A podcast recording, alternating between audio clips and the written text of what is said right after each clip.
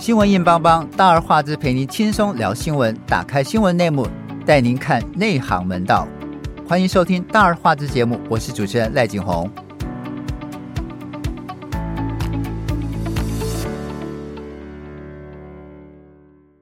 二零二四台湾大选结束，结果一如选前许多民调机构预测，民进党的赖清德当选了下一届中华民国总统。国民党的侯友宜得票数是第二，民众党柯文哲第三，三党都宣称自己是小赢啊，然后三党都各有斩获，但是这样的结果真的是各方都满意吗？民进党继续执政，是否会进一步加剧台海紧张局势呢？一直是想被世界看到的台湾，是否经历过这场选战，更加获得认同？我今天请到我的老搭档小佩和小霞，和我们一起聊聊。请两位先和听众朋友们问声好。哎，大家好，我是小佩。大家好，我是小霞。好，佩佩终于选完了，来谈一谈总体而言，你对这次选举的看法。其实，其实我觉得十一月底蓝白破局之后，这个基本上选举就已经胜负已定了，啊、就没有悬念这样。对对对，因为其实用最简单的算术来讲的话，民进党的基本盘就是百分之四十，那赖清德这一次就四十点。就四十点多一点点，对对对，对。那你剩下的百分之六十，国民党和民众党瓜分，那蓝白就算不是势均力敌，但是各自为政，互挖墙角，嗯哼，任何一方都很难获胜。对啊，那原本是有人看好柯文哲，是说他可以松动浅绿的选票。然后对国民党也许有帮助，所以那时候也有人觉得，哎，侯友谊是可能有希望的，对。是，嗯、但是其实选举结果看来的话，那效效果其实其实不大，而且反而是柯文哲他影响了中间的选民，然后还有一些经济选民。嗯、那民进党还是支持者，就是很死忠团结，对，所以结果就是呈现的是这样子，对，嗯，对。但是对对民众党来讲的话，其实他。我们拿到柯文哲拿到三百六十九万票，得票率是百分之二十六。嗯，对一个就是准备很才起步没没多久的小党来讲的话，其实他这一仗打的蛮漂亮的啊。对，okay, 你看，呃，所有人都都是觉得这一次的柯文哲三百多万票。令人家刮目相看，好，是我们后面会提到。哎，小霞，你对这样的结果还满意吗？还是早就就预料到这样的结果了？嗯，早就预料到，而且，and 我记得我们那个时候就是选前的时候有讲那个赌盘的事情。嗯。南部赌牌还是很准的，开出来结果就差不多嘛。就是南部那时候预测，我记得就是呃赖清德会赢那个，呃我们那时候是说让嘛，就是赖清德会让那个侯友谊大概一百万票，让柯文哲一百五十万票嘛，开出来差不多就是这个结果嘛。是，对，我记得你当时在节目中就有讲到过。对对对对，然后那时候我第一个看。第一个反应就是啊，对，南部赌盘还是准的。And 为什么不让我下毒 呢？不会不会有人听了听了我们的节目之后，然后然后就下庄了？有可能，有可能。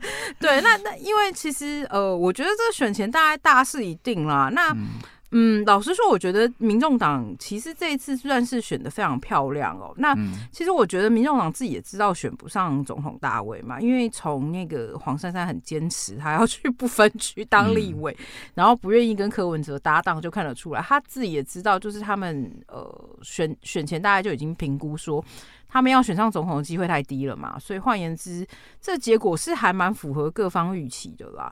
那我觉得至于呃。那个时候，外籍呃外籍媒体跟有一些国内媒体说什么对岸很失望什么的，我相信，哎，我觉得讲这话的人真的是太不了解 对岸的情资系统。对啊，其实早就有掌握，他们其实也很清楚知道赖清德会连任呐、那只是问题是，他知道你会连任是一回事嘛？因为我印象很深刻是那个蔡英文第一次当选的时候。对啊，内部的呃学者就有提过说，他们评估说，其实这一次那那个时候就是一六年那个时候，小英第一次当选的时候，他们就已经有评估过说，就是接下来可能呃国民党不是丢掉的是八年，他们那个时候就有评估说，国民党丢掉的可能是十六年。嗯，对他们就认为说，那个时候可能就是会连两届都丢掉。嗯、那当然，这一次出选完的结果出来的时候，就是呃有一些人认为说，赖清德下一任可能 maybe。不是这么好选哦，那我我们不知道啦，他不知道他下一次到底是不是真的不好选，嗯、这个事情也要看下一次，就是第一个要先看二零二六的对，选四年的变化很难，对对对，现市现市这中间还很难说。对，而且因为蓝营到时候也不知道会推谁嘛，所以这个事情还有柯文哲的小草们啊，现在正继续壮大中。对，所以所以其实这更重要的是整个地缘政治是怎么变化的，对，中美是不是互相需要？对，而且就刚刚讲到那个大陆的反应啊，其实大陆。应该是说他们在十一月底就是破局之后，其实他们就也早就已经绝望了，而且，嗯，对，连美国也是。所以像美国，他后来他观察的不是台湾的选举的，反而是看大在看大陆的反应会是怎样。对，其实差不多到十一月底的时候，就差不多就是这样。对，然后而且你看这次美国来那个观选团，他们其实来观察的重点。也不是放在说这个选举结果有没有出乎意料结果，他们其实观察的重点是赖清德有没有给我讲话突嘴，因为随随之后来而来的第一件事情，就是因为现在。内阁已经进入看守内阁了嘛？是。那大部分都不会有什么重要的政策跟重大的议案了嘛？嗯、那接下来他们接下来最重要的关注，第一个就是那个呃赖清德时期，就是他接下来要组的那个内阁阁口会是谁？然后以及他们最关注的就是五二零那个赖清德的谈话。嗯、我相信这一次他们来拜访赖清德的时候，而且大家不要忘记，就是美国十一月的时候也要他们其中选举，他们也要大选，大选，对他们也要换他们的总统了嘛？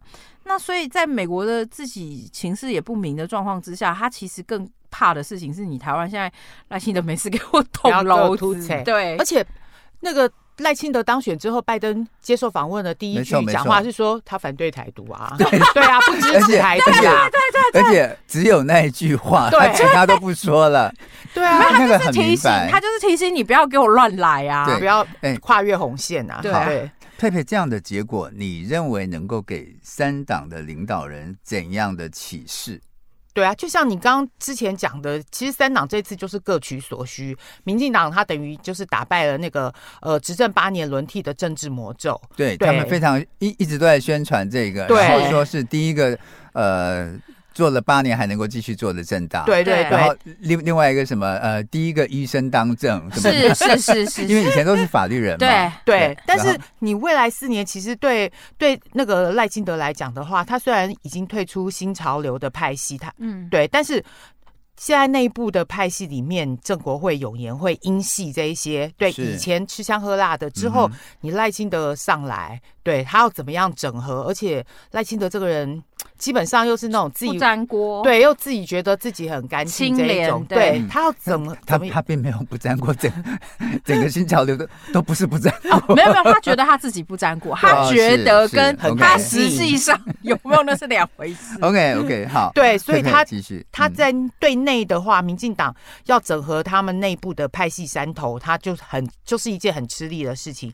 然后再来他自己现在是民意支持度只有四十趴，国会三党又不过。办的少数总统，其实他之后推动任何政策的话，也是会有很多阻力，内外交迫。那你说国民党在国会得到五十二席，虽然会再加上那个五两个五五党籍，对高金素梅嘛，还有那个陈超，对陈超明他们俩有苗栗的，对他等于是有五十四席的实力啊，但是还是没有办法过半，对啊。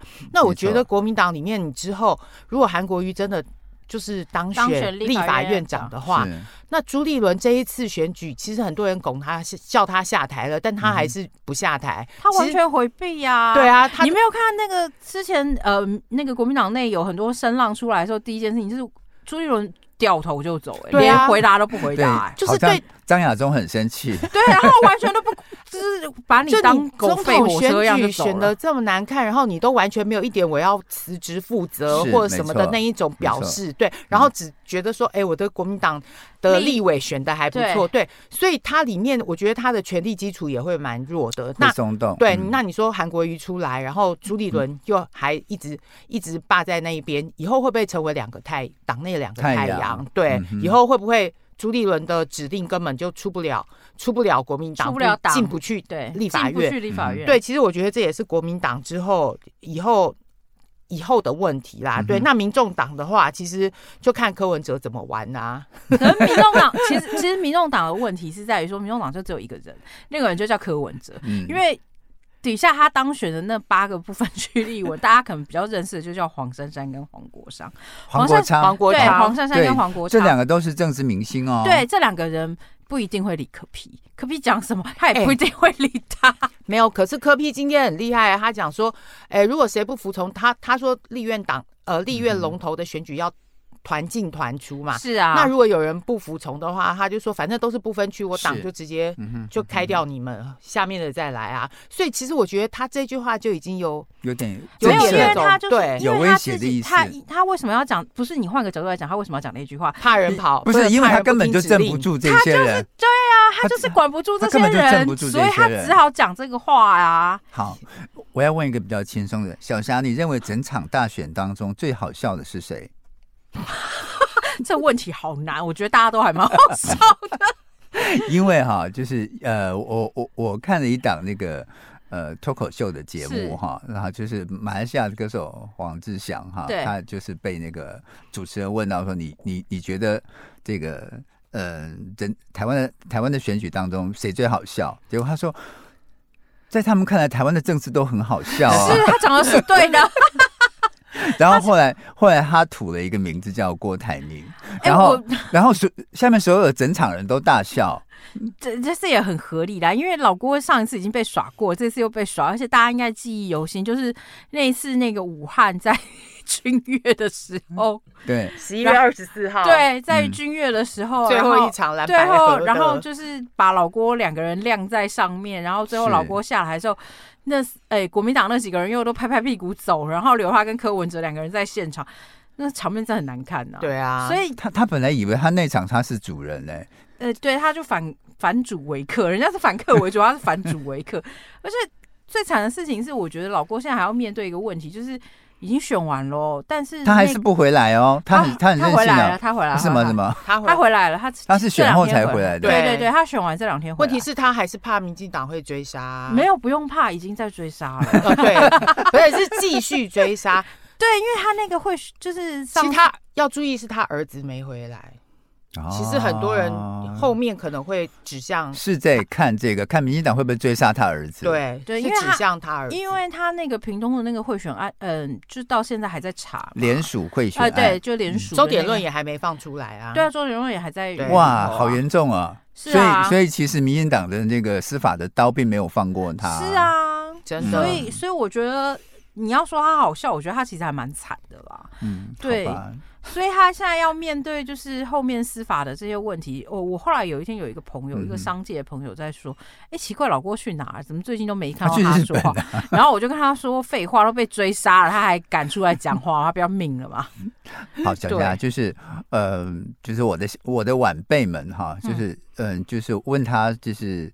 呃，对柯文哲，他说他本来想投柯文哲的，可是看到他的副手是星光公主，他就不投了，很合理，还蛮合理的。那你觉得星光公主是不是也是大选中比较好、比较好笑的一个人？呃，我我觉得其实持平来论啊，星光公主在这一场大选里面，她表现的就是很真诚跟直率哦，啊，就是他自己。对，他就很做他自己。嗯、那我觉得他是一个向来都是很做他自己的人。那我觉得他就比较不太了解那个台湾的文化跟状况。嗯，所以其实反而有很多呃一般的民众哦，对于吴欣盈在那个一些对媒体的对答，或者是一些在呃公开场合的一些言论哦，他们反而觉得他很率真、很真诚哦。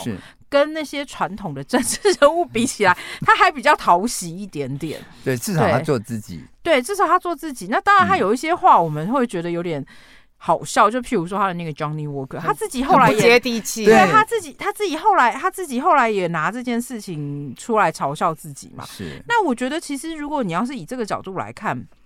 他其实还蛮看得开，也放得开哦。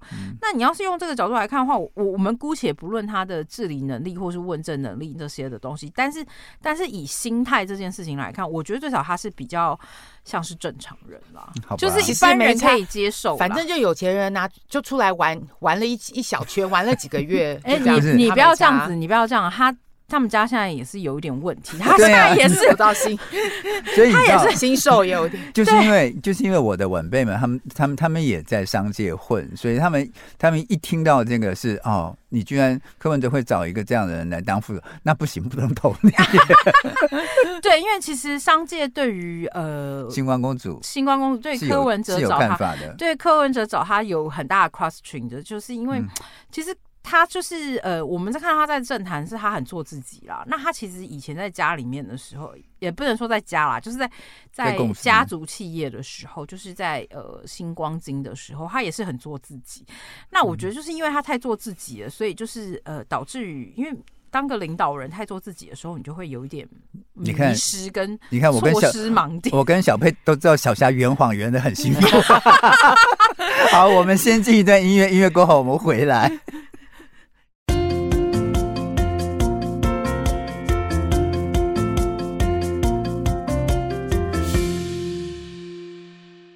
这次柯文哲以三百多万票占总选票的百分之二十六，拿到第三高票啊。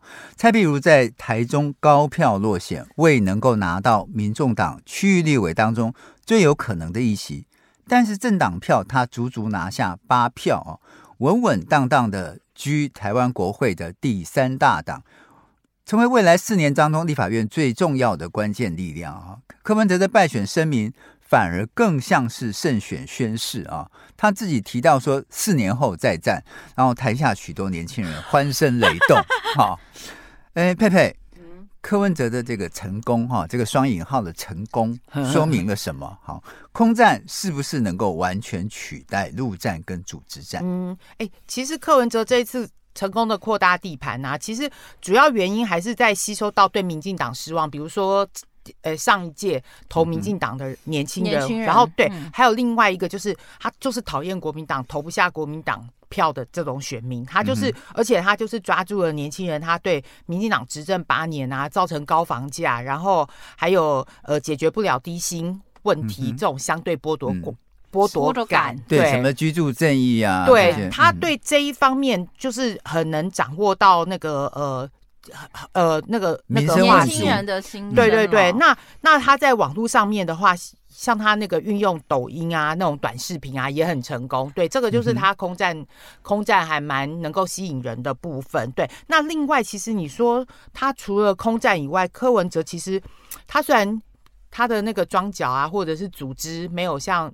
国民党或民进党那么那么好，可是其实我觉得他这一次用了一个孙子兵法，还蛮蛮蛮厉害的，就是叫他那些年轻小草回去游说游说自己长辈，游说 游说父母这样子。像我们家那个年轻人啊，是平常以前真的就是对政治很冷漠，你在家里听不到他会讲人家什么政治什么的。这次回来居然还游说我们长辈说，哎，要投柯文哲啊之类，我就想说，哇塞，这 这个太强了吧！不听父母的话，你都会听。柯主席的话，好，我先我先承认一件事，就是我这个不投票的人，我今年都还是为了柯文哲去投了票。为什么要去投那个票？原因是老实说，就是走过蓝绿执政，嗯、我们都很清楚蓝有蓝的问题，绿有绿的问题，是不是？你是不是就是被柯文哲抓到了那？对对，然后我们就会觉得说，对，小霞就变小草了。对，然后然后我会觉得说，我会觉得说，老实说，你不如换一个。当然，我不觉得柯文哲上来一定会做的比较好，嗯、我也不觉得他做的。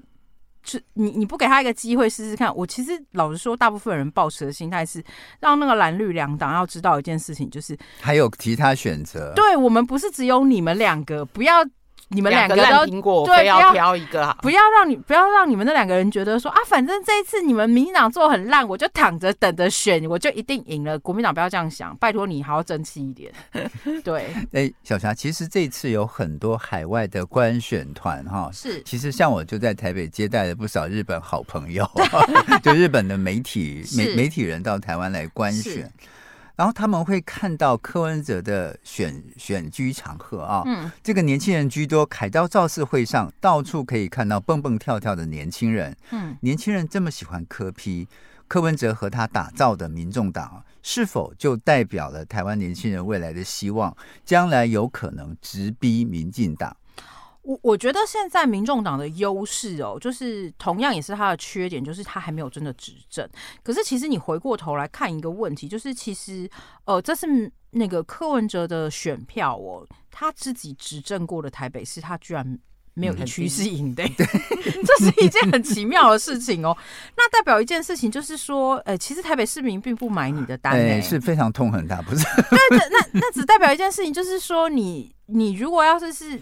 你如果要是是不愿意买他的单的话，而且是真的被他执政过人，因为站在一个台北市民来说，因为其实大巨蛋那个问题我印象很深刻，就是他那时候一上任，他就说他就风风火火说要查大巨蛋，然后就说大巨蛋有各种的问题，有各种的弊案，结果到最后这件事情。八年之后，八年之后，他完全没有解释这件事情，啊、然后整个大巨蛋还没有完工。对，就是选前已经完，对对对，去年选前是蒋万安强对对对强迫完工的，后来强迫对，就是后来蒋万安就把这个事情就过了，然后这个事情也盖好，然后今年大巨蛋也在那个呃，去年大巨蛋也也第一次 open 了，然后经典赛在那边打了，大家也进去看了。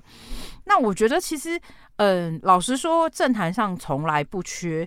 找出问题的人，政坛上缺的永远是解决问题的人。你有没有能力去解决问题、去做建设、建设市政的人？对，那我觉得年轻人，大部分年轻人投票的原因，有一部分人可能跟我一样，就是觉得要让蓝绿两党知道说，你们两个不要再给我乱来。嗯，那有一部分的人是。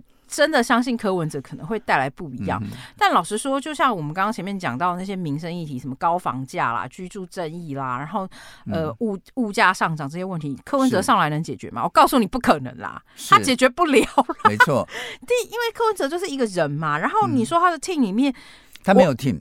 对他没有进啊，你 你说黄他对他他现在跟蔡壁如之间都发生很大的问题。对，这民众党不是前两天在办那个尾牙，尾牙，蔡壁如居然没有被通知，这是件好好笑的事情。对，所以所以这就是这就是柯文哲的。作风啊，用过了就丢掉了。对，他以前是唯一挺他的，而且是帮他贯彻整个市市政府运作的人。从台大医院从上面对过来的，对。所以换言之，其实你可以看得出来，就是柯文哲没有自己的 team，你没有 team，你要怎么带领这个国家团队？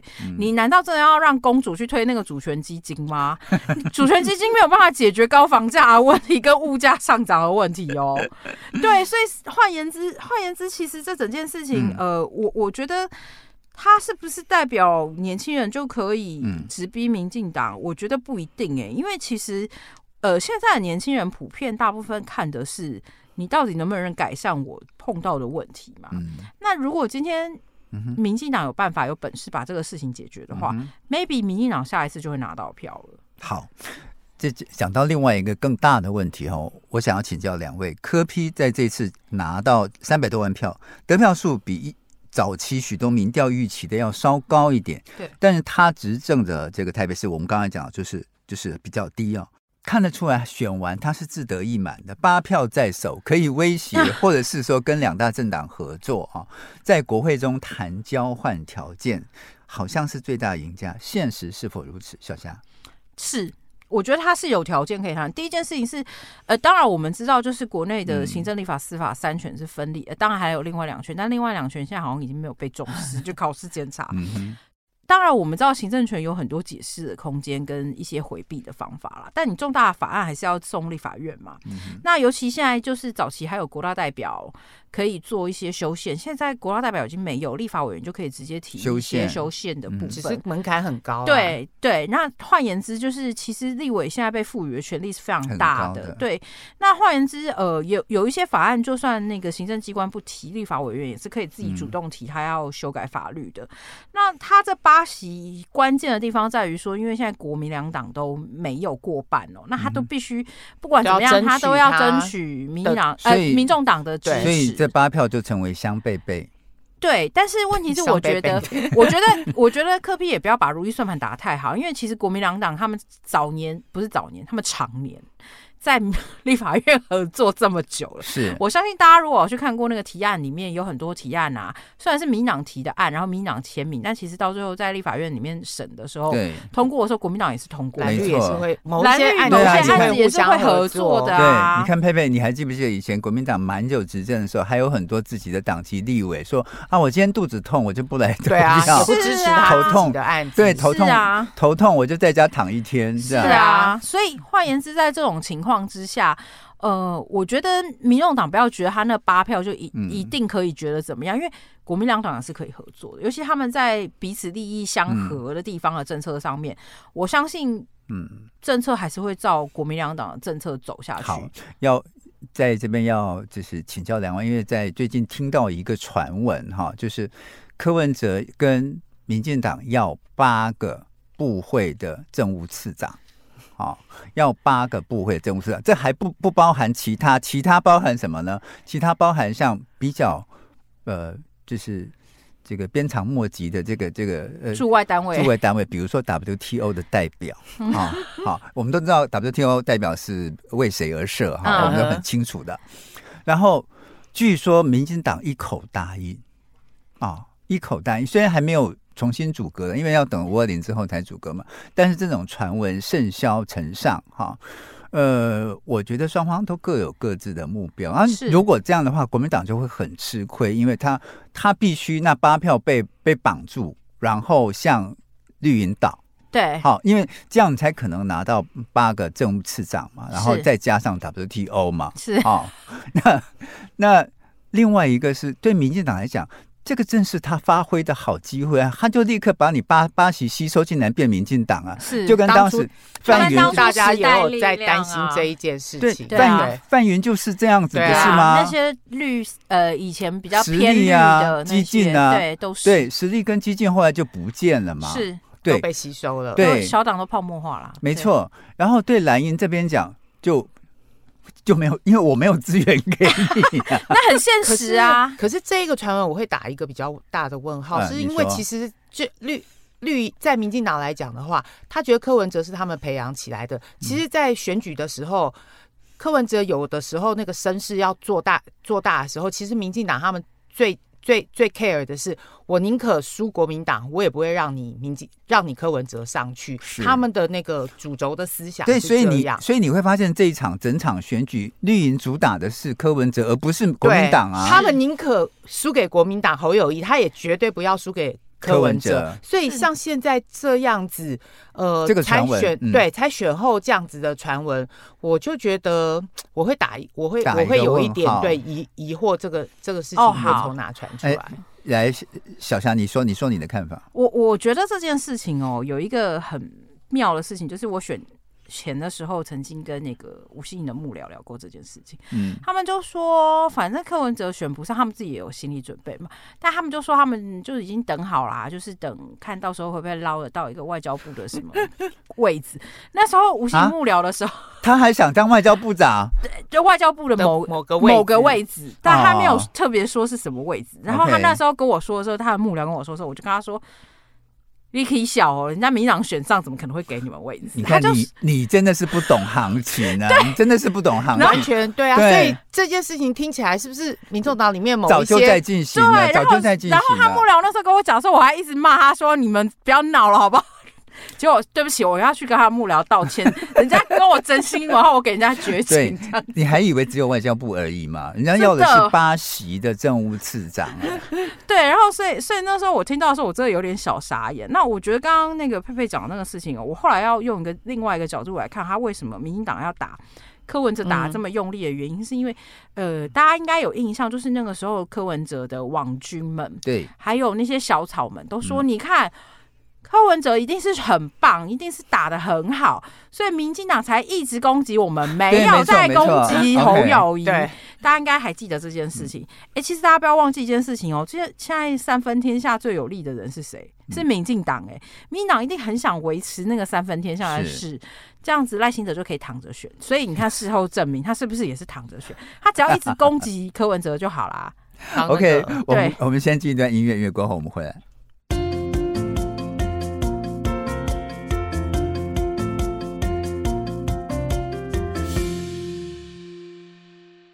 一月十三号投票后的当晚，大陆国台办就针对选举结果反映称，民进党并不能代表岛内，就是指台湾的主流民意啊。这次选举改变不了两岸关系的基本格局和发展方向，更阻挡不了祖国终将统一也必然统一的大事。美国总统拜登仅仅说了一句话：“美国不支持台独啊。”还有包括德国、日本、法国等二十多个国家对这一次台湾大选予以肯定啊，称台湾的民主成就，呃，称赞台湾的民主成就跟和平的选举啊。佩佩，你觉得选举后赖清德将面临怎样的两岸形势压力？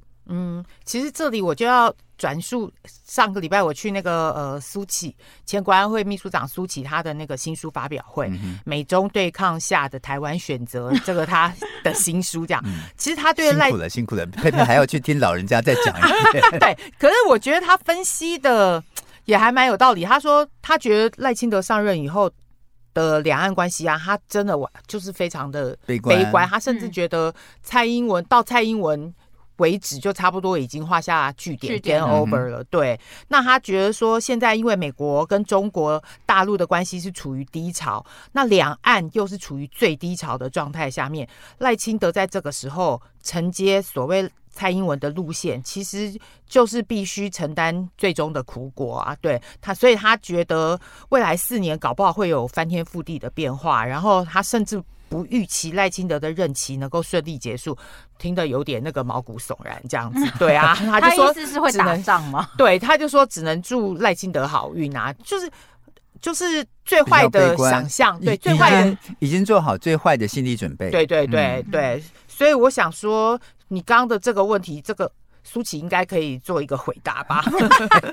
所以，包括像 ECFA 全面停止啊，或十二个十二个国家断交，对，加大常态化的军演哈，在福建沿海，对，所以你觉得这个都是一定会发生的？对啊，我觉得这个应该就是已经、嗯、就是已经你可以看得到的啦，甚至那个军事比较。更具威胁性的军事行动，嗯、我觉得可能都有可能。比如说他们的军舰侵入三海里之内之类的。好，我就我就顺着这个话题，小霞，你是财经专家哈，你你觉得赖清德承接了蔡英文留下的这些资产哈，嗯，那在经济上会面临怎样的挑战？经济上面临怎样的挑战哦？我觉得他现在在经济上面临一个第一个挑战就是电的问题吧，缺电。嗯、对，因为我我们上次也特别讨论过缺电这个事情哦。嗯、那因为其实呃很直接的问题是，二零二五年就要，因为欧洲就已经有提出那个 C ban，对，然后还有那个减减碳的那个要求，对。嗯、那二零二五年其实就明年了、啊，对。然后台湾，你说呃，我我我们先举一个例子来说，就是。台电现在已经亏损两千亿了，你台电要不要涨价？你要涨多少电价？你涨了价之后，物价接下来是不是要跟着涨？嗯、对，那你物价一旦涨的话，你当初去年政府努力在打通膨，不希望通膨上来的，不就是白交了吗？是，不就白打了吗？嗯、那如果要是在这种状况之下，你如果要是要让台电继续亏损、嗯、，OK fine，台电亏损其实是小事情，你最大的问题是在于说你的绿能政策是跟不上你，你现在绿电的。电量就是实质上就是跟不上你当初规划了二十趴嘛，是他当初规划是二零二五年的时候最少要到二十五趴，现在连二十趴都没有。那我问你，那个绿电到底要怎么办？那你现在核能的问题你又不解决，那最好笑的事情是当初我们民党政府举着反核的那个招牌，然后说是什么？欧美国家、先进国家全部都反核，对不起哦，德国、英国就已经恢复了，美国法、法国也是，法国对，全部都重启核能政策而，而且是加大了核对核能电厂，对，把核能电厂也列为绿电。是，那在这种状况之下，你今天要怎么面对核能的问题？好，核事问题被你自己玩烂了，那没关系嘛？那你总要盖一个新的核电厂吧？嗯，那我先问你，你就算用核四现在旧址重启好了。你你，因为他现在核四的问题是你核四现在那个旧址那些东西已经没有办法使用，不能使用，你要重来。对，那你等一下要整个拆掉重盖，哎，你、嗯、你要拆掉重盖，你要花多少钱、啊？曾文生自己选后不是就讲说可以考虑那个核二、核二、核三的延延役问题，但问题在选前的时候，他完全就说哦，这个问题很大哦，台电。对外都是讲说哦，这问题很大，不，不可能，对，很难做的。但问题是，问题是你核二、核三要延役，它就已经不符合它的安安全规范啦。这个随时行政规则，只要它能调整，对。但问题是，但问题是，哎，拜托你数学跟科学不是你随时 随时说。政治问题可以改就可以改了。听曾文生的意思就这样，现在最大的问题就是缺电，他为了要解决缺电，他什么都可以改，什么都可以做。那问题是你还不如。这样不是你根本解决的问题，是所以核二合三会超过它安全运转的时限。啊、没有，现在只剩现在只剩一部机组是到明年的五月十七号，对，二零二五五月十七号停。现在只剩这一部机组，那前面已经就是已经停已经停了停止发给他那个呃运转执照的那一些，他、嗯、就是。想办法让前面的几部机组，至少核二的两部机组和核三的一部机组，对，对，这三部可以先恢复，因为合一已经太久了，所以合一可能比较没办法。对，但问题是，但问题是还是没有回，就是我意思是说，他虽然短时间之内解决了这个问题，但他实际上。还是解决不了电不够的问题啊！你你就算核二核三延役好了，但是你核二核三补上来电，哎、欸，你知道早年那个时候我们台湾电力没有问题的时候，核能占了是百分之二十以上、欸，哎。是啊，对，但它核二核三就算延役也没有办法回到百分之二十啊。但是还有绿电呐、啊，但问题是你绿电绿电到去年十月才百分之八，但不是不是很搞笑吗？就是、就是因为绿电还拉不上来，然后核电又要停的话，它中间就很大的缺口，所以它现在就是想办法把。对，我知道它绿电在恢复上，但我的意思是说，你核二核三延役了，但是他现在已经超过他的安全年限。那好，你说你现在用行政手段说他没有超过安全年限，不是有超过安全年限，只是它。用行政的程序，他可以让他再恢复。但我的意思是说，他还是不安全的。好吧，就是大家要在你要去问一下一些核能专家，他们是觉得。但核能专家其实，我认识的核能专家，我们上次讨论过这个问题，他们都说，其实实际上应该是要重新盖一个，才是最安全的。好吧，另外其实还面临到，因为可能 ECFA 全面终止出。呃，出来的这个出口萎缩，然后台湾自己的投资不振，因为地缘政治、两岸的关系紧张，外资根本就不愿意进来。我我觉得这个也也会是很大的问题。另外，整个产业结构的更新，因为，因为你地缘政治很危险，外资啊，对啊，嗯、台湾加一，对。对，所以 下一个乌克兰嘛，对啊，不是，所以所以外资不敢进来啊，外资不敢进来，你也很难带动，就是台湾国内的自己的投资，对。对，我觉得这个都是问题。嗯，哎，佩佩，这一次国民党和民进党中间相差近百万票哈，而不是选前曾经有人预估的只有五十万票差距。你认为主要的原因是什么？其实第一个当然就是侯友谊这个产品本来就不好，先天就不优啊你你。你为什么要这么老实呢？你就你就把这个放在第一位，真是。可是真的就是这样啊！当然你选错了产品，市场当然就推销不出去。好对啊，OK。然后第二是什么？嗯、第二个原因其实。马英九他在选前的时候接受德国之声访问，oh, 然后他不是讲了说，呃，在两岸关系要信任习近平这句话，嗯、就国民党自己内部的推估推估，嗯，至少就跌了百分之二的那个选票，对，就就就流失了。这样其实，嗯。呃，应该是三趴，我说错了，三趴，对，所以就这样子流失，尤其是南部啊，一面倒啊。你看你们就是这样欺负马娘娘。对，我觉得其实，我觉得老实说，其实马英九那句话不一定是对问题，但是在民进党的包装之下，对对。其其实你仔细看他前前言后语，他讲的是对，没有没有太大问题的，他只有讲说。我认为应该是这样。对对，其实其实其实他并没有很肯定的肯定。赖清德他们就抓住一句话，然后就帮你二分法，说你选了我，你不你选了国民党，你就是信任习近平。没错没错，就完蛋了。对，好吧，算了。选民如果要是一直这么好操作的话，真的。南部特别好操作，而而且我觉得重点是，嗯、如果要是国民党觉得只是因为靠这个操作，嗯、他们就丢掉的话，他们其实没有搞清楚真正问题在哪里。欸、所以你没看，嗯，他到了选前之夜的时候，本来要邀马英九上去，后来结果就让马英九不要来，你买来啊，对啊，嗯、然后都没有考虑到自己。明明就自己选的很烂，然后人很烂，然后政策很烂很差。对，好，小霞，其实美国总统拜登在台湾大选结束之后被问到看法的时候，只表示很。很努力的挤出来，挤说 不不支持台独啊。而前驻美代表陈建仁就解释说，这个直接反应就是说你不要蠢动啊，代表这是拜登心里面最关心的事情，因为拜登刚刚跟习近平。在 San Francisco 碰面不久啊，台湾问题一定谈了很多，而美国也很了解大陆的立场，其实是有红线的，是。不希望跨越红线。万一有什么事情发生，美国也没有办法脱身哈。小夏怎么看？我觉得拜登这件事，他其实现在更烦恼应该是他能不能续任。因为他这一次在美国大选里面，呃，我看了美国几个报道，跟我在美国的一些朋友，他们都讲很白，就是说，川普其实很有可能会再上来哦。嗯、那根据川普最近的讲法，就是他不认为，呃，如果台美发生战争，嗯、呃，就是两岸发生战争的时候，美国要做任何出援跟帮助台湾。是对，所以如果要是在这个前提之下的话，如果万万一 Trump 上来的话，对，有可能中美关系又会发生更大动荡。是，而且。呃，我我觉得换一个角度来讲哦，就是如果要是川普真的上来的话，嗯，我觉得美中台关系可能会再重新洗一次牌。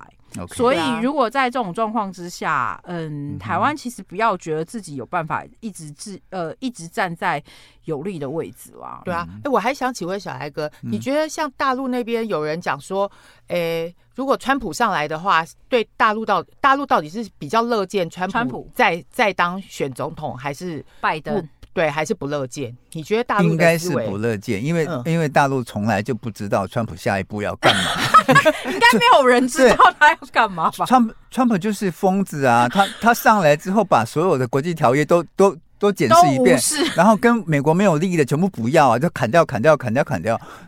对于对于一个稳定想发展稳定国家关系的北京来说，他当然不愿意发生这样。他好不容易花了几年时间才跟拜登修好，嗯，是才才能够去坐上桌，然后谈双方自己想谈的问题，画好红线。你这次又不要，又又把红线抹掉，又重来。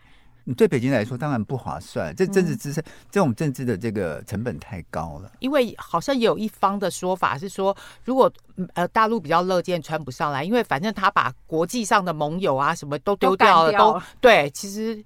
对大陆来讲，它会相对他比较有利，嗯，对，所以我这也我，我才很好奇，这也说不定。但是就是两大国之间的这个外交成本都很高，你要抹掉重来都不是一件容易的事情。嗯、但川普是个疯子，很难说。OK，今天非常谢谢大家的收听，也非常谢谢小霞，非常谢谢佩佩，对，跟我们聊一聊选后大家的心得跟感想。感谢您的收听，我们下次同一时间再会，拜拜。